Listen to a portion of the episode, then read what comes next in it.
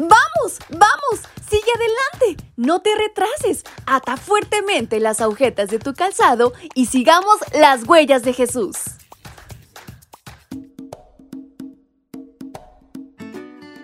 Hola, hola chicos y chicas, ¿cómo están? Muy buenos días. Es un gusto enorme para mí poderles saludar en esta mañana de este 9 de enero y también compartir con ustedes su devocional para menores y adolescentes. Y saben, en esta mañana hay una gran historia que deben conocer.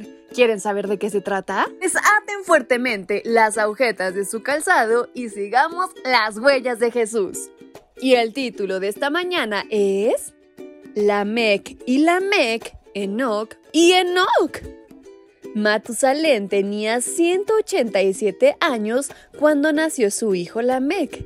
Libro de Génesis capítulo 5, versículo 25. Cuando comparas los descendientes de Caín en la última parte de Génesis 4 con los descendientes de Seth del capítulo 5, pronto vas a descubrir la semejanza de algunos nombres.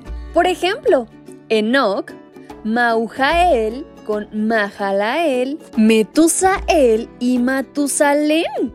Lamec entre algunos otros. Aunque los personajes de estas dos listas eran muy diferentes en sus caracteres, algunos tenían nombres iguales o casi iguales.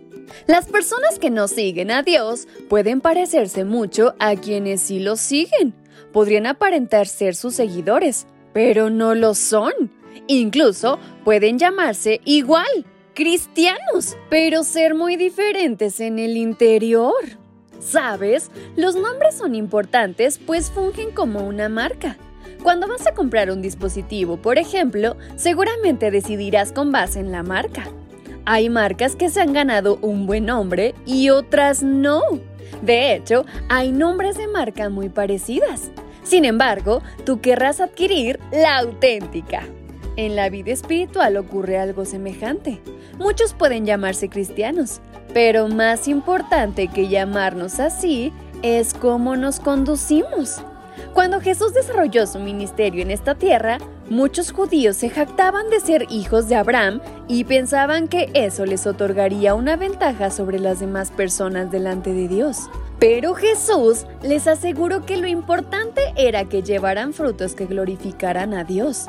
Después de todo, Dios podía levantar hijos de Abraham hasta de las mismas piedras.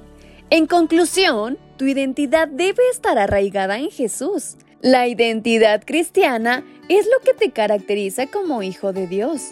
Es lo que te hace diferente en los grupos en los que te desenvuelves. Por ejemplo, cuando estás jugando, no haces trampa. Cuando el árbitro marca la falta, no maldices. Cuando encuentras dinero que no es tuyo, no lo tomas. Cuando te ofrecen beber alcohol o fumar, lo rechazas. ¿Y sabes cuál es la razón? Porque eres hijo de Dios. Tus valores, tu criterio, tus decisiones, tus temas de conversación, tus juegos y lo que miras se caracteriza por tu fidelidad al Señor. Aun cuando muchos se puedan parecer o incluso se llamen cristianos, lo importante es la identidad en Jesucristo.